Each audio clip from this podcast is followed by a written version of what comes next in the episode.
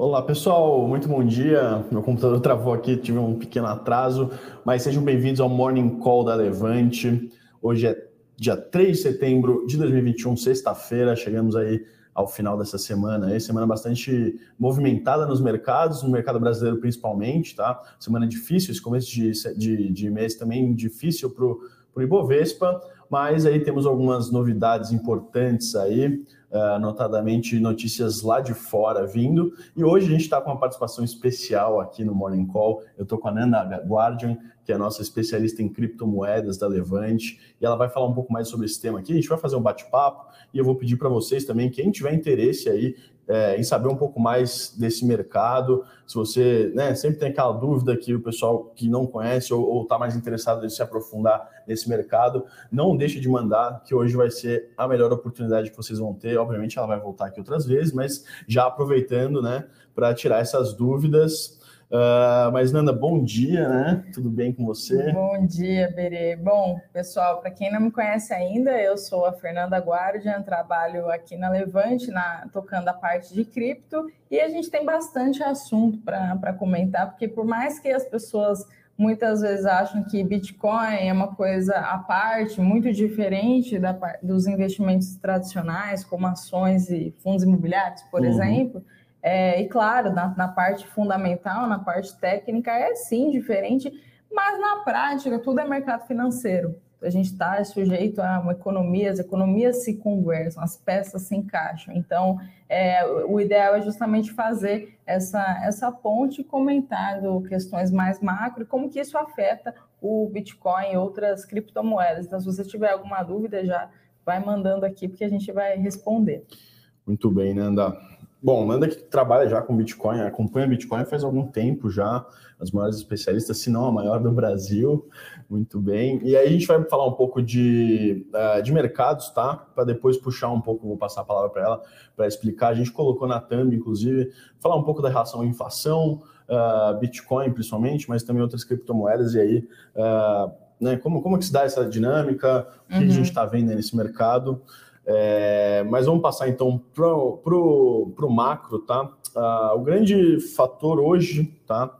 Que os mercados estavam esperando era o Non-Farm Payroll, né? O relatório de empregos dos Estados Unidos foi divulgado agora pela manhã e veio um número bastante abaixo do esperado, né? Da mediana de mercado. Mediana de mercado que esperava aí um payroll de 725 mil empregos criados, tá? E a média e, e, e o resultado veio só entre aspas, de 243 mil empregos criados nessa última semana. Tem que explicar um pouco, porque tem uma correção aí dos meses de junho e julho, então, se a gente pegar no agregado, são mais 134 mil empregos criados. Então, a gente chega aí uh, com essa correção, então, uh, a 377 mil empregos. O número está abaixo, né? Claramente abaixo pela metade, mas se a gente dissecar um pouco aí o resultado, vai ver que grande parte dos setores aí, uh, subgrupos, né?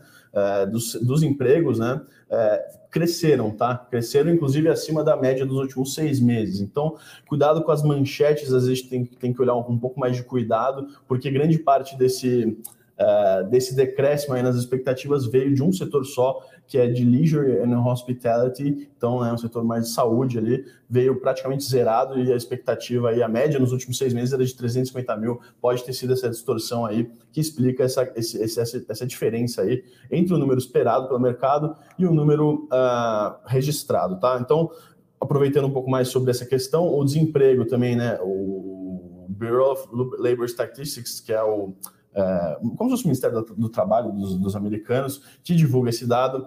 Ele soltou o desemprego, né, percentualmente falando, portanto, caiu de 5,4% para 5,2% com essa, com essa criação de empregos. Uh, isso significa que é o menor, menor uh, patamar do desemprego americano desde o começo da pandemia, tá? desde antes da pandemia. Uh, então, a gente vê a economia americana se recuperando, tá? A gente tem uma questão, é uma discussão muito forte hoje na autoridade monetária americana, que é o Fed, o Banco Central americano, sobre retirada de estímulos monetários, tá? Da economia. O Fed que foi bastante agressivo, assim como todo mundo, né? Uh, todos os bancos centrais foram bastante agressivos aí com a pandemia, tanto uh, lançando mão de estímulos monetários não só de juros, falando de compra de títulos, por exemplo, uh, entre outros instrumentos, mas também deixando os juros em patamares muito baixos, tá? Uh, a gente sabe que nos Estados Unidos os juros estão entre 0 e 0,25%, é esse patamar. O Banco Central americano não pretende mudar Uh, pelo menos se a gente pegar o último discurso do Jerome Powell, que é o presidente do Banco Central americano, não pretende mudar esses juros até pelo menos 2023 mas a discussão de retirada gradativa de compra de títulos, né? Então, a, a economia americana tem uh, oferta de títulos públicos, o Banco Central vai lá e compra parte desses títulos mensalmente. Essa retirada dessa compra de títulos, que é chamada de tapering, já começa a ser cogitada e o próprio Jerome Powell falou que as discussões ah, estão acontecendo mesmo e pode ser que a partir de setembro, a partir de outubro desse ano já comece aí o Fed a, a sinalizar aí um, uma retirada gradual, tá? Isso ainda é muito incerto. Uh, o que o Fed quer hoje é mais dados justamente sobre o emprego, tá? Então, o grande driver do, do, do, do Fed é o emprego americano, como é que esse desemprego uh, e a criação de vagas de emprego vão evoluir nos próximos meses. Tem a variante Delta também para ser observada nos Estados Unidos, é, que pode também frear um pouco essa, essa volta, né, a retomada de fato da economia. E tem uma questão dos auxílios aí que o, que o governo está pagando aí, já está falando de auxílio fiscal, que é o governo americano, né?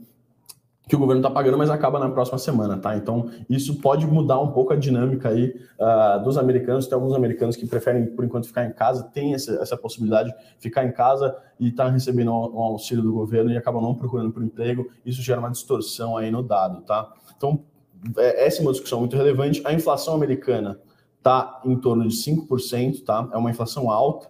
Uh, o Fed colocou aquela média né, de inflação uh, em torno de 2%, mas o Fed continua, né, os, os diretores do, do Banco Central Americano continuam insistindo que essa inflação é transitória, e acho que é uma boa, na verdade, é uma boa discussão, né, essa questão da inflação americana, porque querendo ou não, ela está é, tá batendo na porta faz algum tempo, tá? Então, desde uhum. a crise de 2008, a gente vê um, um, um, banco central americano, uma economia americana pujante, muito crescente, juros é, baixos, um patamar de estímulo muito alto.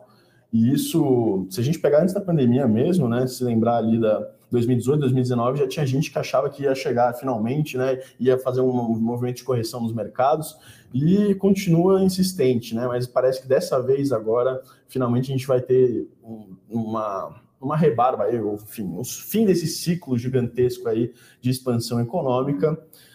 E aí, obviamente, com inflação um pouco mais alta, né? Por mais que não seja 5, mas inflação subindo e o Banco Central americano entrando uh, uh, para segurar um pouco, né? Ou seja, subindo os juros, tendo medidas mais contracionistas, a gente deve ver uma realização uh, nas bolsas americanas, isso não dá para saber quando exatamente, mas a tendência é essa. E aí a gente entra na discussão, né? Então, pô, qual ativo está mais interessante? Como é que eu posso diversificar o meu risco? É, a bolsa americana, a bolsa americana e consequentemente as bolsas mundiais, porque vão seguir o mesmo, uh, a tendência é seguir o mesmo movimento. Como é que a gente enxerga isso e como é que o Bitcoin pode uh, ser uma alternativa de investimento? Pode ser outra opção de investimento? Uhum. É, como a Nanda falou, não deixa de ser um ativo financeiro, um ativo é, que pode ser parte aí dos investimentos e, e, uhum. e, e nesse momento talvez seja uma, uma, opção interessante. Então a gente é, vamos ouvir um pouco mais da Nanda aqui. É, eu, assim, é uma questão, essa questão da, da inflação, ela é muito interessante, porque por mais que o Fed fale que a inflação é transitória, é, na prática, o poder de compra, a destruição do poder de compra, ela é permanente. Quando o governo imprime dinheiro, aqui eu não estou falando um governo específico, não, porque isso acontece qualquer governo no mundo inteiro, não é só Brasil, Estados Unidos, qualquer governo que tem essas práticas monetárias abusivas de aumentar a oferta monetária, isso acaba depreciando a moeda e gera inflação. Então, a gente tem aí a inflação hoje, depois de, dessa pandemia de 2020, ela virou um assunto muito mais comentado do que era antes. Então, assim, a inflação sempre foi um problema, tá? uhum. tá? Sempre foi um problema. Mas hoje, 2021, com, com essa distorção de preços que a gente vive na, na economia, até se pegar algumas coisas bizarras, tipo carro usado valorizando, uma, uma distorção que não é compatível com a geração de, de valor em termos de bens e serviços, é, o Bitcoin ele se torna mais atraente por uhum. esse ponto de vista. Por quê? Porque ele tem um, um, limite de 21 milhões de unidades, embora seja divisível em até oito casas decimais. Uhum. E aí as pessoas passaram a enxergar o Bitcoin como uma alternativa de proteção contra a inflação. É claro que, é, num primeiro momento, qualquer estresse no sistema monetário qualquer, sei lá, algum gatilho de notícia, que nem eu falei, tudo é mercado financeiro. Por mais que, que sejam, fundamentalmente seja muito diferente, é, tudo, tudo impacta, tudo é mercado, a gente está tudo no mesmo barco. Prova disso foi o que aconteceu em março ah, de 2020. Pandemia, né? É, março de 2020 que tudo caiu, tudo caiu, Bitcoin também.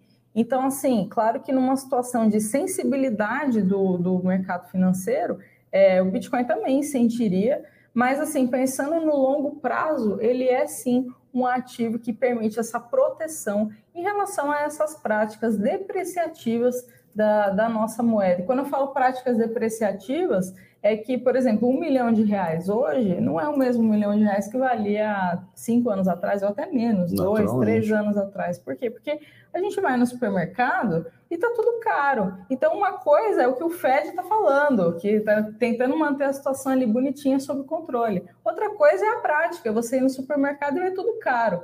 Então, assim, é, por esse motivo, isso até sustenta uma tese de um super ciclo do Bitcoin. Agora, porque ele se tornou muito mais atraente do ponto de vista de tese monetária de, de inflação.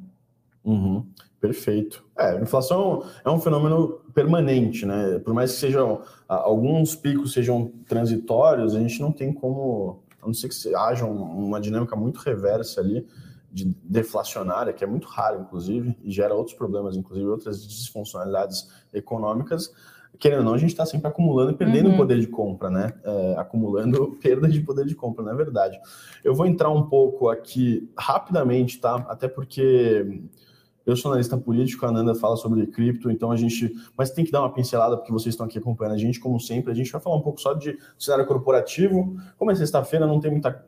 Geralmente não tem muita notícia, tá? E eu vou destacar aqui uh, só uma delas sobre a Equatorial, uh, uma empresa de energia na Bolsa. É, nessa quinta-feira, ela foi vencedora de um leilão de serviço de saneamento na Amapá. E aí, uh, o leilão tinha uma outorga mínima definida em 50 milhões de reais e a, a Equatorial pagou 930 milhões de reais, um valor muito superior aí às propostas das demais concorrentes. É, o segundo colocado, por exemplo, colocou, fez uma proposta de 426 milhões de reais, que é menos da metade do que a Equatorial se ofereceu a pagar, e é, obviamente levou, né? E ela está estreando nesse setor de saneamento, né? Lembrando que a gente teve aí o novo marco legal do saneamento aprovado pelo governo recentemente. Isso está fazendo com que uh, alguns estados consigam promover esses leilões de desestatização, de concessão, na verdade, é, das empresas de saneamento. Então, a gente viu no Rio Grande do Sul, a gente viu em outras regiões do Brasil, agora uma, uma faz esse mesmo movimento. Uh, o que a gente vê é que talvez os investidores não gostem tanto dessa notícia, apesar de ser uma notícia interessante em termos de investimento, porque uh, justamente o valor pago pela Equatorial pode ter sido um pouco caro demais. Então fica sempre aquela questão, né? Então uh, vai valer, vai conseguir extrair valor desse empreendimento de modo a, a, a né, pagar a conta né, desse grande investimento feito. Uh, então a gente pode ver aí talvez uma realização. Não sei, vamos ver como o mercado vai reagir, mas tudo isso para dizer que não foi uma, uma grande aquisição e, e por conta do, do, valor pago acima, aí, com bastante ágio, principalmente em relação ao segundo concorrente, os investidores ficam um pouco mais apreensivos aí nesse cálculo de valuation, tá? É, Equatorial teve, é, tendo em vista isso, já marcou uma teleconferência com os investidores para hoje, tá? Para é, explicar um pouco mais dessa aquisição e e aí a gente destaca também o histórico de turnarounds bem sucedidos da companhia, tá? Então, por mais que seja um valor um pouco caro, vamos ver como é que a Equatorial se posiciona sobre isso. É, teve outras operações que deram certo, apesar de terem pagado um pouco mais caro no começo. A gente tem como, por exemplo, a, é, outras, outras, é, outras uh, outras, outras experiências no próprio Amapá, tá? Por exemplo, a Equatorial comprou a, a companhia de eletricidade do Amapá e também foi um pouco a mesma, mesma história, inclusive as mesmas, as, as mesmas uh, regiões né, que ela está atuando, mas acabou dando tudo certo. Então vamos ver como é que a Equatorial vai reagir hoje, tá? É, principalmente com essa questão da conferência, teleconferência, tá? Então, principalmente a teleconferência deve mexer uh, as ações no pregão de hoje, tá? Falando um pouco de política, então, aí a gente já abre para perguntas de vocês, que eu estou vendo que tem bastante pergunta chegando. É, semana bastante movimentada no cenário político, tá? É, principalmente pela reforma do IR aprovada na Câmara. Foi aprovada na quarta-feira à noite. Ontem votaram os destaques. Os destaques foram rejeitados, com exceção de um destaque já era previsto a aprovação. Inclusive, a gente falou no nosso Eu Com Isso, né, que é o boletim diário uh, que chega para vocês de manhã. A gente falou que a tendência era de aprovação desse destaque. Esse destaque reduziu a taxação de dividendos de 20% para 15%. Né? Nos casos que ela vai se aplicar, que são alguns casos específicos, é, por exemplo, PF, tá? É, essa, essa taxação, portanto, vai ser de 20% para 15%, mas o grande, né, o grande sinal que o mercado deu foi que a, a proposta aprovada pela Câmara, que agora vai para o Senado, então ainda não é definitivo, é, mas o grande sinal que o Senado deu foi que o grande sinal que o mercado deu foi que a proposta não foi bem recebida, tá? Então a gente teve uma, uma realização bastante forte ontem, refletindo a aprovação da, do texto base na quarta-feira. Ontem a bolsa caiu mais de 2%.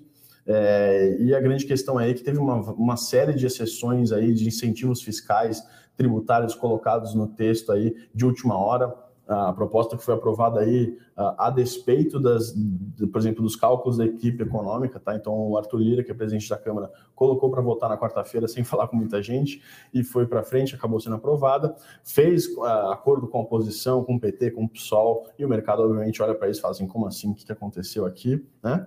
E aí uh, caiu 2%, uma série de exceções, e o outro problema é que a carga tributária que vai cair, provavelmente, deve afetar o fiscal uh, do governo federal, tá? Então, o impacto fiscal deve ser negativo.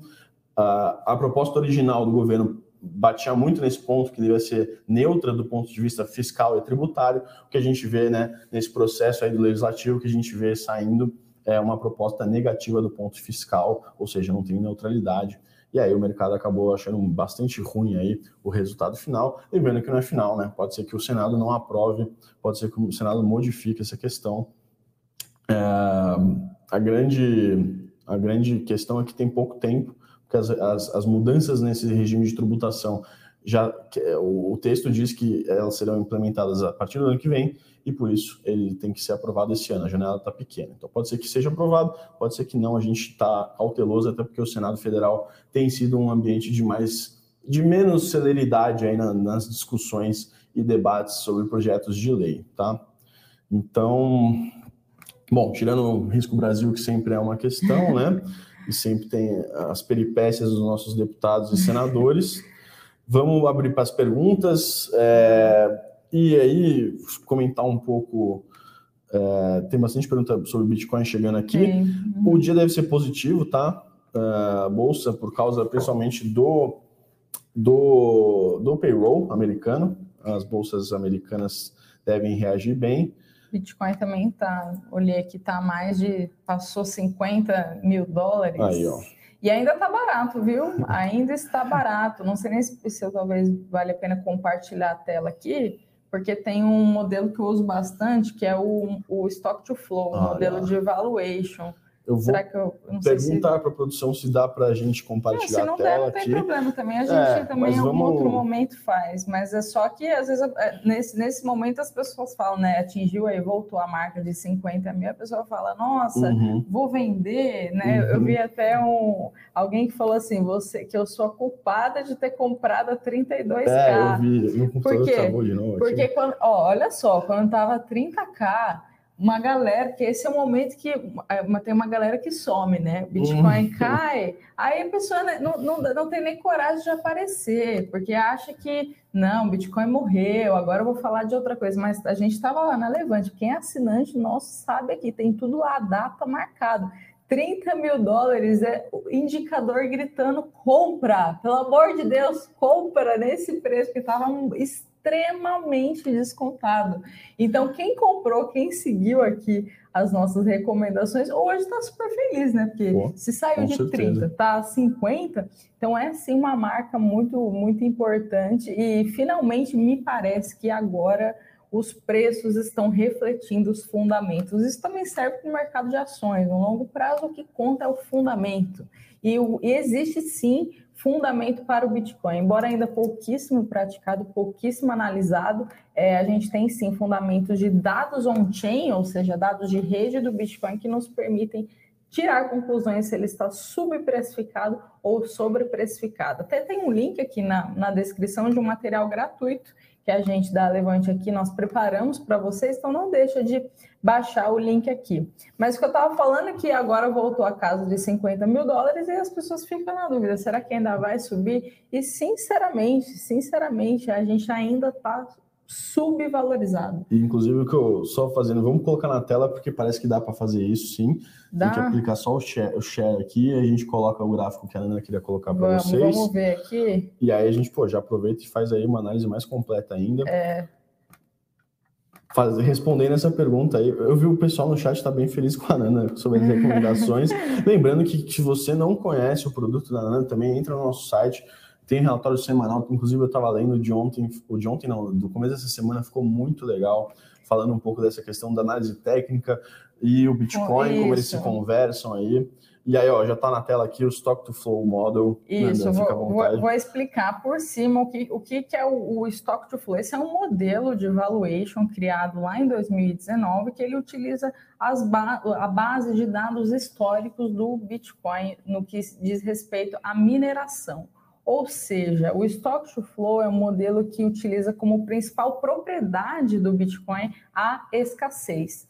A validação desse modelo ocorreu, o dono, o criador desse modelo, também conhecido como Plan B, ele utilizou outras commodities para validar o modelo dele. Por que commodities? Porque em uhum. questão da escassez. Então, no artigo original do Plan B, é, ele, ele, ele cita ouro, prata, para validar a, a, lógica que ele fez. E qual que é a lógica por trás disso? É, o Bitcoin, como ele é muito aberto e transparente na, em questão de, de mineração, de transações que ocorreram com o tempo, é possível a gente medir e, e, calcular o quanto de fluxo está chegando, quantas moedas estão sendo mineradas em relação à oferta fixada a 21 milhões de unidades. Eu não, eu não vou entrar no, no detalhe do cálculo, até poderia, porque ele faz a questão de logaritmo e tal, modelo estatístico, é, mas o ponto é, que, que acho que, que compensa, que vale a pena falar nessa live, é que esse modelo teve muitos acertos históricos. Se a gente pegar aqui, eu estou compartilhando o gráfico, a linha coloridinha é o preço do Bitcoin em uhum. escala logarítmica. Então, a gente vê aqui, por exemplo, os picos, o pico duplo que teve no ciclo de 2013, depois uhum. aqui o, o, pico de 2017 e agora 2021. Normalmente, os ciclos do Bitcoin acontecem de quatro em quatro anos em função dos halvings. E o modelo, que é a linha contínua, é, seria o preço justo conforme o valuation. E se a gente olhar, um segue o outro. Óbvio que com distorções. Por quê? Porque a economia não é uma ciência exata, uhum. porque tem infinitas variáveis, variáveis macroeconômicas, variáveis de usuários comprando e vendendo, gente desesperada, Elon Musk, tem tudo, tudo isso faz parte do pacote. Mas o ponto é que esse modelo teve sim muitos acertos, e hoje, se a gente aproximar aqui, Ó, o preço do Bitcoin, o preço que seria o justo do Bitcoin, estaria na casa de 80 mil dólares. E a gente está aqui, a linha, a linha amarelinha é o preço real, em, em escala logarítmica. Está aqui em torno de 49, 50 mil dólares. Então a gente continua assim. Tem espaço, né? Tem espaço para subir. É claro, gente, tem, tem algumas limitações desse modelo. Nenhum modelo de valuation é perfeito, mesmo para ações. Isso não, não existe perfeição. O ideal é a gente sempre analisar o máximo de indicadores possível para onde eles estão convergindo. Perfeito. Mas sim, o Stock to Flow ele ainda é muito otimista para o preço do Bitcoin. Então, era, era isso que eu, que eu queria mostrar. É uma, uma das coisas que a gente acompanha, a gente explica muito aqui nas nossas séries. Para quem tiver dúvida, também tem o, tem o contato de suporte aqui diretamente comigo, que eu respondo e-mail para os assinantes. Então, se tiver interesse, não deixe de conhecer aqui o nosso produto, Crypto Research. Muito legal o gráfico aqui, a explicação da Nanda. Nanda, tá chegando muita pergunta para você. Eu vou, vou, vou ser o host aqui, a gente vai conversando. é... O Marcos pergunta uma questão sobre. Falou que o produto é finito, né? Ele perguntou se o Bitcoin chegar no limite de emissão e a mineração uh, que realiza as transações, como vão, ter, como vão ter mineradores se eles não vão Entendi. ser remunerados? Eu não sei se eu entendi bem a pergunta do uhum. Marcos, mas tá aqui. É, como é que oh. funciona isso? Tem como chegar no limite? Existe essa possibilidade? Hoje não é tudo que está no mercado em circulação, né? Isso. Hoje a gente tem uma. Existe o limite de 21, 21 milhões. Né? Hoje nós temos em circulação aproximadamente 18 milhões das 21 milhões de unidades. E a questão é que o que incentiva a mineração, ou seja, o que incentiva qualquer pessoa, eu, uhum. Felipe, qualquer pessoa a minerar bitcoins, a comprar equipamentos, a gastar energia, poder computacional para fazer isso, é justamente a recompensa em bitcoins uhum. que acontece no final do processo. Porque por mais entusiasta que a pessoa seja, ninguém vai acordar um dia e falar, ah, vou, vou, vou, minerar Bitcoin, vou validar de que eu nem conheço. Não, não tem, tem que ter um incentivo econômico por trás. Tudo tem preço na, na vida, né? Enfim, o preço, o, a recompensa, o incentivo é justamente é, esse retorno em Bitcoins que o minerador recebe no final do processo de, de mineração. Mas aí, um ponto interessante que eu, que eu entendi da pergunta dele, que é uma pergunta muito boa, uhum. inclusive, uhum é que e quando chegar o limite? Uhum. E aí, não vai mais ter Bitcoin como recompensa? Porque uma vez que minerou os 21 milhões, e aí, o que, que, vai incentivar? O Bitcoin vai acabar? A rede vai sumir? Porque se eu não vou receber Bitcoins como recompensa, o que, que vai manter? Qual que será o incentivo econômico pra, para a mineração? E o ponto é que hoje é, a receita dos mineradores ela é composta tanto da parte em Bitcoins, quanto a parte da, das taxas de transação envolvidas nesse processo. Uhum. Então, o minerador ele recebe os dois. E hoje, essas taxas de, de transação elas correspondem a mais ou menos 3% da receita total, das recompensas totais. Aproximadamente no ano de 2140, a gente nem vai estar vivo uhum. até lá, mas 2140, é. quando o último Bitcoin for minerado, é, o que, que, vai acontecer? Essas taxas serão corresponderão a 100% das recompensas, né? Porque não vai mais ter novos bitcoins ali em circulação, todos eles já, a expectativa é que todos eles já sejam minerados. Mas como o minerador ainda vai receber as taxas de transação, o incentivo para minerar continuará existindo. Então, o Bitcoin não vai morrer, não vai chegar no limite. É, então, essa é a explicação, é em função dele receber também as taxas que torna ele que não, não, não existe a possibilidade do Bitcoin acabar, morrer, esse tipo de coisa. Vai continuar existindo incentivo normalmente. Perfeito. Obrigado pela pergunta. Então, Marcos, o Loan pergunta aqui é, para você, Nanda. Você gosta de Ethereum? Prefere a tese dele ou de Bitcoin? Ethereum é uma, é moeda também com Sim. bastante valor de mercado, né? Se for pegar uma é segunda. segunda maior, né? Uhum. É, na verdade, assim, a Ethereum, ela não concorre com o Bitcoin, por uhum. mais que seja a segunda maior, as duas não são concorrentes. Por quê? Porque é a mesma coisa que a gente comparar Apple e Amazon. As duas são empresas de tecnologia, mas com propósitos distintos, e é perfeitamente possível ter as duas. Tenho certeza que alguém está aqui assistindo e tem, tem as duas em casa. Uhum. Por quê? Porque são propósitos distintos. O propósito do Bitcoin é ser uma forma de dinheiro, assim como o dólar, euro, real. Claro que um dinheiro digital, independente de agentes políticos. Então, esse é, é, é o propósito, forma de dinheiro. A Ethereum é um pouco diferente, porque ela não é exatamente dinheiro. A Ethereum é uma plataforma de desenvolvimento. Hum. Porque o que, as pessoas pensaram? Bom, já que a gente conseguiu descentralizar o dinheiro, ou seja, tornar o dinheiro é, não dependente de agente político, não, não centralizado, por que, que a gente não faz isso com outras funcionalidades na sociedade? E, e essas funcionalidades são dadas por aplicações. Então, para você subir uma aplicação descentralizada que não dependa aí de empresas centralizadas como Apple, Facebook, Amazon, enfim, a internet hoje acaba sendo centralizada nessas empresas, para que a gente não dependa e consiga descentralizar essas demais funcionalidades, foi criada a Ethereum. Então, a Ethereum é uma plataforma de desenvolvimento. Por mais que sim, por um movimento de mercado, se o Bitcoin sobe muito, acaba levando também boa uhum. parte do, do mercado cripto, as duas não concorrem entre si, são propósitos muito distintos. Então, respondendo a pergunta, sim, claro que não dá para descartar é, a segunda criptomoeda em termos de, de, relevância, de valor de mercado, mas é sempre mais arriscado envolver, em, investir é, em tudo que é de cripto e não é Bitcoin. É sempre mais arriscado, por quê? Porque tem muita concorrência. Uhum. A gente tem o quê? Mais de 9 mil, 10 mil projetos de cripto. Então, assim, o fato de ter muita concorrência implica que existe a possibilidade de chegar a algo melhor. Então é muito arriscado. Se você está pensando em entrar no mundo de cripto, sempre comece pelo Bitcoin e aos pouquinhos aí vai considerando algumas outras altcoins para como forma de até de diversificação, mas não, não é obrigatório também, porque até tem uma visão bastante conservador em relação a altcoins. Tá, o Kitano perguntou justamente sobre isso, a visão sobre os altcoins. Tem uma questão de credibilidade também, né? A gente estava conversando uhum. mais cedo sobre isso. O Bitcoin é uma moeda praticamente consolidada já, né? Quer dizer, é consolidada nesse mercado, né? Acho que tem, é... esse, tem esse ponto. É, porque algumas pessoas falam assim: ah, o Bitcoin não vai, vai existir uma criptomoeda melhor, mais rápida, mais eficiente. Mas o ponto é que a base de um sistema monetário é a confiança. Uhum. E a uhum. confiança vem com o tempo. Então, o Bitcoin, por ser a primeira, embora muito jovem ainda do ponto de vista de moeda, tem o quê? 12 anos de existência. 2008, né? 2008, é. a crise do subprime. Ué. Se comparar com o dólar, que tem 200 anos de existência, com o ouro, o ouro tem, sei lá, milênios. é. Então, assim, do ponto de vista de desenvolvimento de moeda, ainda é muito jovem.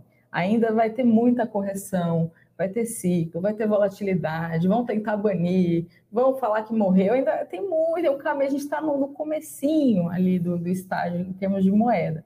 Mas voltando à questão que ah, vai aparecer outra criptomoeda melhor, mais rápida, mais eficiente, isso não importa, porque se as pessoas não confiarem hum. naquela moeda, ela será inútil. Então, a questão do sistema monetário não é puramente tecnológica, mas é de confiança. Então, o Bitcoin, por ser a primeira, é a única que tem aí a prova do tempo, e isso acaba dando muito mais credibilidade, que nem o Felipe falou, credibilidade e torna ele assim insubstituível em relação a, a, outra moeda. Não, não vai existir uma outra criptomoeda que vai substituir o Bitcoin.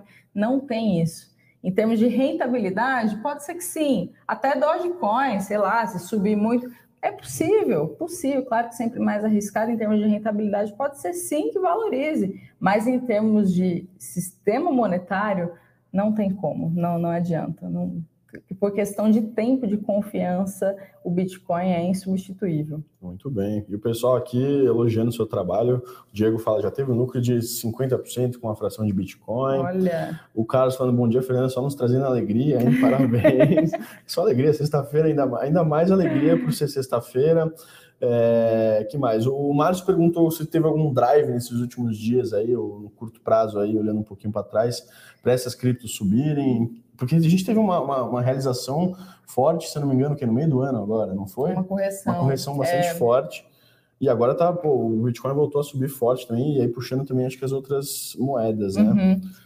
É, a questão da correção que teve aí mais ou menos no mês de maio, junho, uhum. foi um mês bem, bem difícil para o Bitcoin. Por quê? Porque teve Elon Musk falando é, aquele, aquele discurso, ah, eu tô preocupado com a energia, é, tipo assim, querendo sinalizar virtude, coisa, sendo que esse argumento da energia já foi refutado um milhão de vezes para o Bitcoin, mas enfim, teve, teve Elon Musk que infelizmente acaba afetando o mercado, tá, especialmente para os mais jovens que vão na emoção, ah, Elon Musk falou, vou comprar, enfim, é, e teve a questão da China também, que tava, teve um movimento bastante repressivo para a mineração do Bitcoin. Né? Muitos mineradores tiveram até que migrar as suas atividades da China para outros países. Por quê? Porque ficou proibida a mineração lá. É claro que assim, isso assusta, é, assusta o mercado no curto prazo. É, especialmente, isso dá até para a gente medir por análise on-chain. As moedas mais jovens costumam ser vendidas em momentos de estresse e de tensão. Por que as moedas mais jovens? Porque são os investidores mais jovens, são as pessoas que ainda não entenderam a tese por trás do, do Bitcoin. Claro que isso assusta, como qualquer mercado, ele é afetado por notícia, por gatilhos, enfim. Mas no, no, longo prazo não existe absolutamente nada que nenhum governo, nenhuma pessoa, ninguém, ninguém pode fazer para barrar o Bitcoin.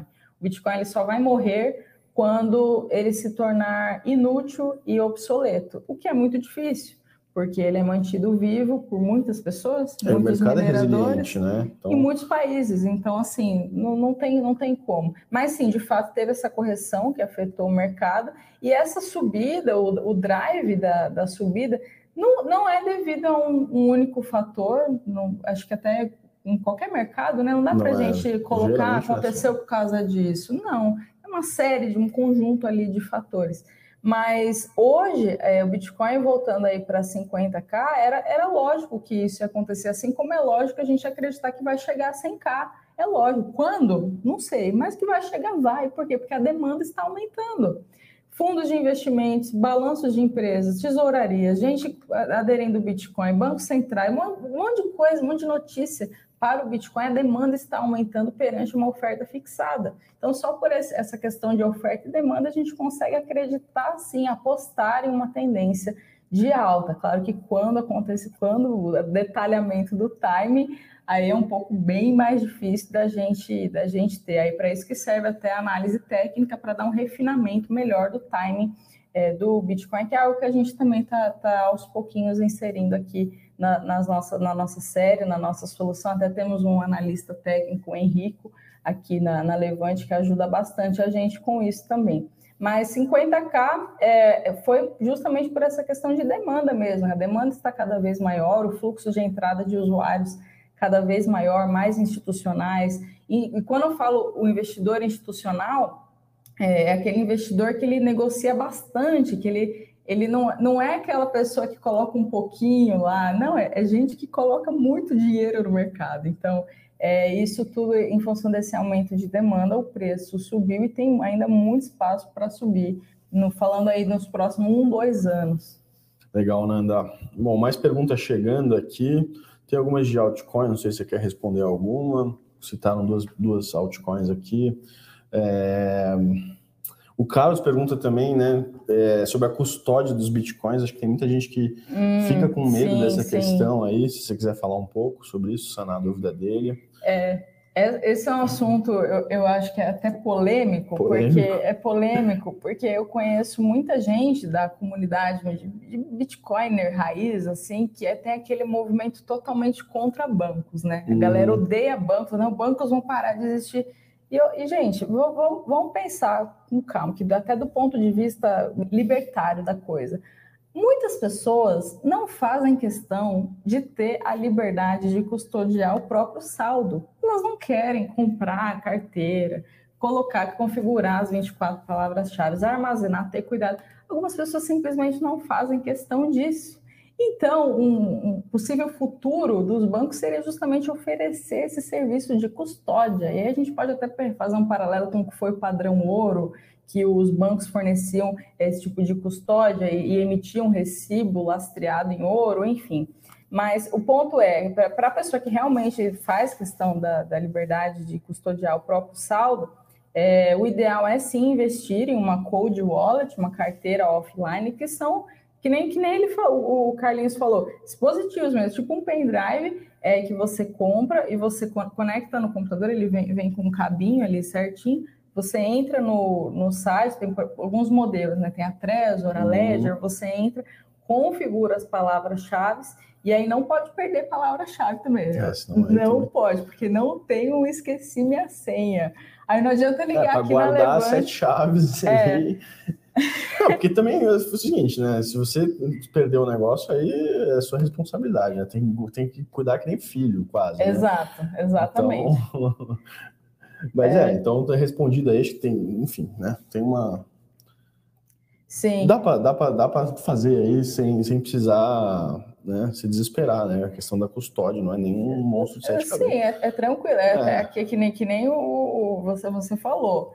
Questão da, da autorresponsabilidade. Tem é. uma frase do Hayek que ele fala: liberdade e responsabilidade são inseparáveis.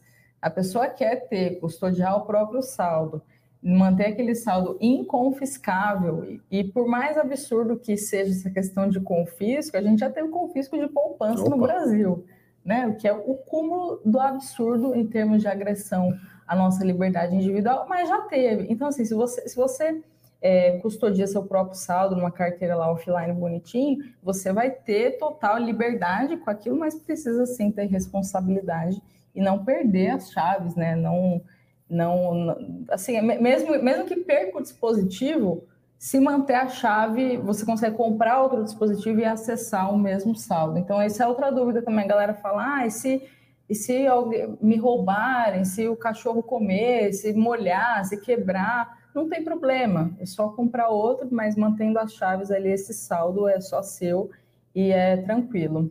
Legal. Ó, o Vinícius falando que assinou seu produto, gostou muito dos relatórios, pegou segurança, né? Porque acho que é um processo também, né? Que ele não, assim como qualquer ativo, né? Que tem risco, é, vai depender muito do seu perfil, e aí tá esperando cair, né? É um problema bom, está esperando, tá esperando cair para comprar mais, mas o negócio só sobe. Então, Vinícius é um problema mesmo não poder comprar mais que está decolando o Bitcoin. Inclusive, falando da série, a gente vai deixar aqui é, o número de telefone para quem quiser assinar. Eu vi que tem gente interessada aqui no chat uhum. é, da Levante, tá? Então, para conhecer a série, entre em contato, conversa um pouco lá. O pessoal é, do atendimento que está fazendo essa parte aí vai, vai, vai te ajudar. E a própria Nanda também está sempre em contato aí com com os assinantes também. Sim, né? tirando dúvidas. Tirando dúvidas. Você tem o seu Instagram, se quiser falar também, o pessoal perguntou do Instagram. É, o meu Instagram é arroba nandaguardia, mas assim, ali muitas vezes eu não consigo responder Tudo, né? todo mundo, mas pelo e-mail de assinante, aí a gente dá prioridade. Boa, tem perfeito. até 24 horas para responder. Eu achei interessante essa dúvida do, do Alberto, que ele falou é, que eu falo muito de Bitcoin, assim, fico na dúvida se há outras criptos no produto da Levante. Hum. Alberto, assim, sendo muito. Tem sim, tá? A gente, a gente, quando vende a solução, porque o nosso produto aqui é uma solução completa, o Crypto Research é uma solução completa. Você vai levar a carteira recomendada com outras criptomoedas também, e aí são três carteiras: a moderada, é, conservadora e agressiva. Perfeito. Você vai levar os relatórios semanais, que são todos esses indicadores. Um deles é o Stop to Flow, que eu mostrei aqui.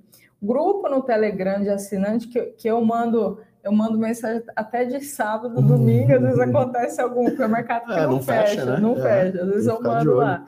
Então, um grupo exclusivo para os assinantes. É, que mais? Um curso básico com 22 videoaulas sobre cripto, aula prática, como comprar, como vender, como armazenar, quais são os tipos de carteiras, os tipos de exchange, qual é a diferença de fazer via ETF, via, via, via direto, né, via exchange. Então, assim, ainda tem o suporte aqui é, por, por e-mail diretamente comigo. Então, é uma solução completa. A gente ataca em todas as frentes para realmente trazer a melhor solução do mercado. E a gente tem sim uma carteira recomendada com outras é, criptomoedas, inclusive uma delas foi a Cardano. Cardano, que apesar, apesar eu, eu, eu sei, recebe muitas críticas, quem, quem acompanha o mercado de cripto sabe, eu, eu concordo com boa parte das coisas que eu, que eu ouço a, a respeito de Ada Cardano. Mas, assim, o importante é ganhar dinheiro, e ganhou muito, porque a valor, teve uma valorização quase que exponencial aí nas últimas, mais de 50% aí no, nos últimos meses. Então, é, fiquei muito feliz de, de estar na, nessa, nas duas carteiras, tanto a, a, moderada e a agressiva, e teve essa valorização explosiva aí de ADA Cardano. Então, a gente tem sim uma carteira recomendada e a ideia é realmente trazer uma solução completa. Quem tiver interesse, acho que o pessoal daqui colocou o, o contato de atendimento, o, o link também para assinar o produto. Boa, muito bem. Bom, o mercado do Bitcoin não fecha. Falando em fechamento e abertura de mercado, a gente tem aqui o Ibovespa já aberto, tá? As bolsas americanas também já abriram em queda as bolsas americanas, acho que refletindo esses sinais mistos aí vindo do payroll, tá? acho que deve ser o tom de hoje, por mais que tenha vindo abaixo do esperado, que na teoria significaria aí menos pressão sobre, sobre né, o emprego e a inflação. É... se você olhar no detalhe, como a gente já falou um pouco aqui, talvez tenham alguns dados aí que mostraram que o payroll foi positivo, então a criação de emprego pode estar avançando aí, tá? É, então isso está fazendo com que a nossa bolsa dê uma, uma, limitada na alta, tá? Então, com o mercado americano em baixa, a gente está subindo agora na tela aqui 0,14%, uma alta bem leve, tá? Lembrando que ontem a gente acabou descolando das bolsas mundiais, então por isso esse, esse movimento contrário por aqui. É, e aí, pô, estamos chegando já a 45 minutos de live. Vamos fazer a última rodada de perguntas. Quem tiver perguntas aí para mandar para a gente. É, e, e, a gente está tentando também buscar o link da compra aqui para deixar para é. vocês no produto. Se você, se a gente não se não, se não funcionar, é fácil entrar no site Levante, levante.com.br, tem lá. E aí você pode também procurar o WhatsApp também, que eles vão mandar o link, vão conversar com você, é, tirar as dúvidas aí da aquisição. Uhum. É, eu tô vendo aqui, ó, tô muito feliz com o feedback do, do Vini, falando, ó, vai por mim, independente da carteira recomendada, o que você mais ganha no produto da Nanda é conhecimento e fundamento no investimento. Legal, né? Isso não tem preço. Não tem Obrigada, preço. Vini, fico muito feliz. E assim, é aquela coisa, aqui a gente está sempre estudando. Não adianta, é um mercado que. Eu, algumas pessoas falam para mim: ah, você, você entende muito de Bitcoin. Eu não entendo Bitcoin. Eu não entendo, porque, gente, se, se eu começar a destrinchar e no detalhe, detalhe, eu tenho que parar de estudar. Então, assim, aqui a gente está sempre estudando, porque é um mercado que muda o tempo todo e é essa a ideia, porque eu evoluí junto, junto com vocês. Então, quanto mais dúvidas, mais interação chegar, melhor aqui para a gente. Legal. João, o João faz uma pergunta política, tá? A reforma que passou ontem não seria bitributação. É, assim, quando a gente teve a primeira, o primeiro parecer enviado, né, é, depois da, do envio original da reforma do IR, uh, tinha algumas, alguns casos sim de bitributação, mas eles foram retirados do texto, tá? Então, por exemplo, é, por exemplo, holdings familiares não vão ter, por exemplo, é, incidência de IR nas distribuições de dividendos por serem né, entre as mesmas uh, entre os, as mesmas empresas, os CNPJs parecidos, né, enfim, é uma estrutura uh, societária. Os fundos de investimento também tinha uma questão, uh, fundo de ação, por exemplo, tinha uma, uma, uma, uma dúvida sobre isso também, foram retirados os textos. Então, essa questão aí de de, de bitributação foi foi resolvida, né? Mas assim, o conjunto da obra não foi positivo, né? Então, mesmo assim, eh, o mercado acabou reagindo mal. É, as mudanças do setor financeiro foram ajustadas, até porque ah, os, enfim, as organizações que fazem aí é, interface com, do mercado com a sociedade, então a Ambima, enfim, outras organizações é, foram, foram conversar lá no, no, no, Ministério da Economia, com os outros atores envolvidos ali, políticos, e fizeram esses ajustes. É, vou aproveitar também que está chegando pergunta de política aqui, que é mais a minha praia. O, o Vinícius pergunta, agradece primeiro a Nanda, né, obviamente, e segundo pergunta é, se o 7 de setembro pode balançar ainda mais o Ibov, ou já está precificado. Cara, essa é uma boa pergunta, até porque é o seguinte, né, na segunda-feira a gente tem bolsa por aqui, então, é, segunda-feira a gente tem bolsa aberta por aqui, mas nos Estados Unidos é Labor Day, é feriado, tá? Então, é, tem uma questão aí de, de posicionamento dos gestores, tá? E aí no dia, no dia 7 de setembro, que é feriado aqui, a Bolsa Americana abre.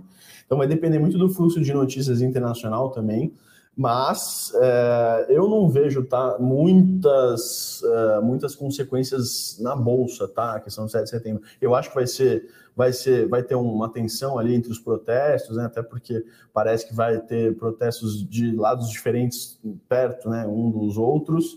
É, mas assim, não acho que o mercado vai precificar grande, grande, grande, enfim, grandes consequências desse, desse movimento. O, o que eu acho que vai ter é uma possível realização aí para não entrar no feriado comprado, tá? Com as, com as bolsas americanas abrindo na terça, eu acho que na segunda-feira a gente vai ter um pregão um pouco mais negativo por, por cautela mesmo, tá? Não necessariamente sobre uh, o 7 de setembro, mas talvez olhando para, enfim, a abertura dos mercados na terça-feira, os mercados internacionais, enquanto aqui vai estar tá fechado, né? Então isso sempre acaba deixando os investidores mais cautelosos, porque eles obviamente não querem passar o feriado, é, enfim, posicionados em, em risco desnecessário, adicional, tá? Então, é, mais algumas perguntinhas. Vamos chegando no final aqui, pessoal. É, Nana, se você quiser responder alguma coisa aí adicional, eu vou, estou lendo aqui também. É, ó, tem uma aqui, ó, vou até colocar na tela. A partir de qual valor compensa comprar a carteira física? Essa pergunta é muito boa também. Assim, não existe uma regra, porque uma carteira física vai, é um investimento de mais ou menos 600, 700 reais. Aí vai muito do, realmente, do, depende do quanto o valor está investido. Se você está começando, quer só ver como que é, colocar, sei lá, 100 reais em Bitcoin, para ver se não, não, faz sentido logo de cara comprar uma carteira física e investir 600 reais numa carteira. Aí, para quem está começando, o ideal é, tem, tem alguns riscos, é claro, mas uma alternativa é fazer via software wallet, ou seja, carteiras digitais. Uma, uma delas é a Trust. Então a pessoa baixa no celular, configura as chaves lá, tudo, tudo igual, entre aspas, o que seria a carteira offline, e aí isso seria um início para quem está começando. Agora, a partir do momento que a pessoa for estudando, for entendendo como que é a dinâmica desse mercado, eu até brinco que é quando a pessoa deixa de se importar com a volatilidade. Essa é a virada de chave de quem tem Bitcoin. Quando a pessoa não fica mais. Às vezes vai lá dormir, antes de dormir, dá uma olhadinha no celular. Ah, vou ver se tá. Aí só dorme se vê o candlezinho lá verde. Então, assim, é... quando dá essa virada de chave, aí é sinal que a pessoa entendeu a tese e aí, à medida que for pegando mais segurança e for investindo aí, sei lá, eu tô chutando o valor, tá? Não, não, tem, regra. Não, não, tem regra. Sei lá, 10 mil reais, aí já é um, um valor considerável para você investir numa carteira física para a sua própria segurança. E é bem interessante, assim, que vem, vem tudo, vem um dispositivo, né? Offline, você espeta no computador, configura as chaves lá, tudo certinho, mas não tem muita regra, claro que para quem está, que eu falei, começando pouca quantidade, é, realmente não faz sentido, mas à medida que for aumentando aí os aportes, o ideal é sim investir em uma carteira offline. Muito bem, pessoal. Ó, vou passar aqui o Ibovespa subir no 0,40 agora. Vamos ver se a gente descola do exterior. Me parece que sim, principalmente pela queda de ontem, tá? Uma queda bastante forte por aqui. Então, uh, vamos ver se a gente termina essa semana no positivo, tá? Uh, e aí, semana que vem também promete, né? Apesar do feriado, tem bastante coisa aí para vir. Tem IPCA para sair, IPCA de agosto, enfim, outras uh, importantes agendas econômicas. É... Nanda, quero agradecer muito sua presença, é sempre um prazer aqui. O pessoal acho que adorou sua presença. Volte sempre, né? E quiser deixar uma mensagem aí para o nosso público, para o seu público também, fica à vontade. É isso, foi muito boa a conversa, a interação, essa interface com, com mercados, com política, com economia, porque que nem eu falei, é tudo uma coisa tudo só, uma gente, a gente está no mesmo barco, todo mundo no mesmo barco, economia, tudo sistema financeiro, então não tem por que ter essa separação do que é cripto, do que é ações. Não, é, é, tudo junto. A pessoa pode muito bem ter os dois, ter um pouco de ações, um pouco de Bitcoin, não tem problema, faz, parte do mercado. Então eu que agradeço aqui essa, essa participação, essa interação e voltarei mais vezes. Perfeito, né? É, então fechou. É... Gente, segunda-feira tem Morning Call porque vai ter bolsa aberta, a gente sempre vai estar aqui. E aí vocês acompanhem e eu vou aproveitar então para pedir para aguardarem as dúvidas mais de corporativo. A gente vai pôr os analistas aqui, os especialistas em ações estão aqui atrás e a gente renova aí. Hoje a gente ficou com um, tema, um, um mais temático aí, que foi bastante legal. E aí vocês, segunda-feira a gente vai estar aqui, vocês mandam suas perguntas aí de ações, de fundos imobiliários, etc. Tá bom, pessoal? Um ótimo final de semana a todos, bons negócios nessa sexta-feira. Até bom, mais. Bom tchau, tchau. Fim de pessoal. semana. Tchau, tchau.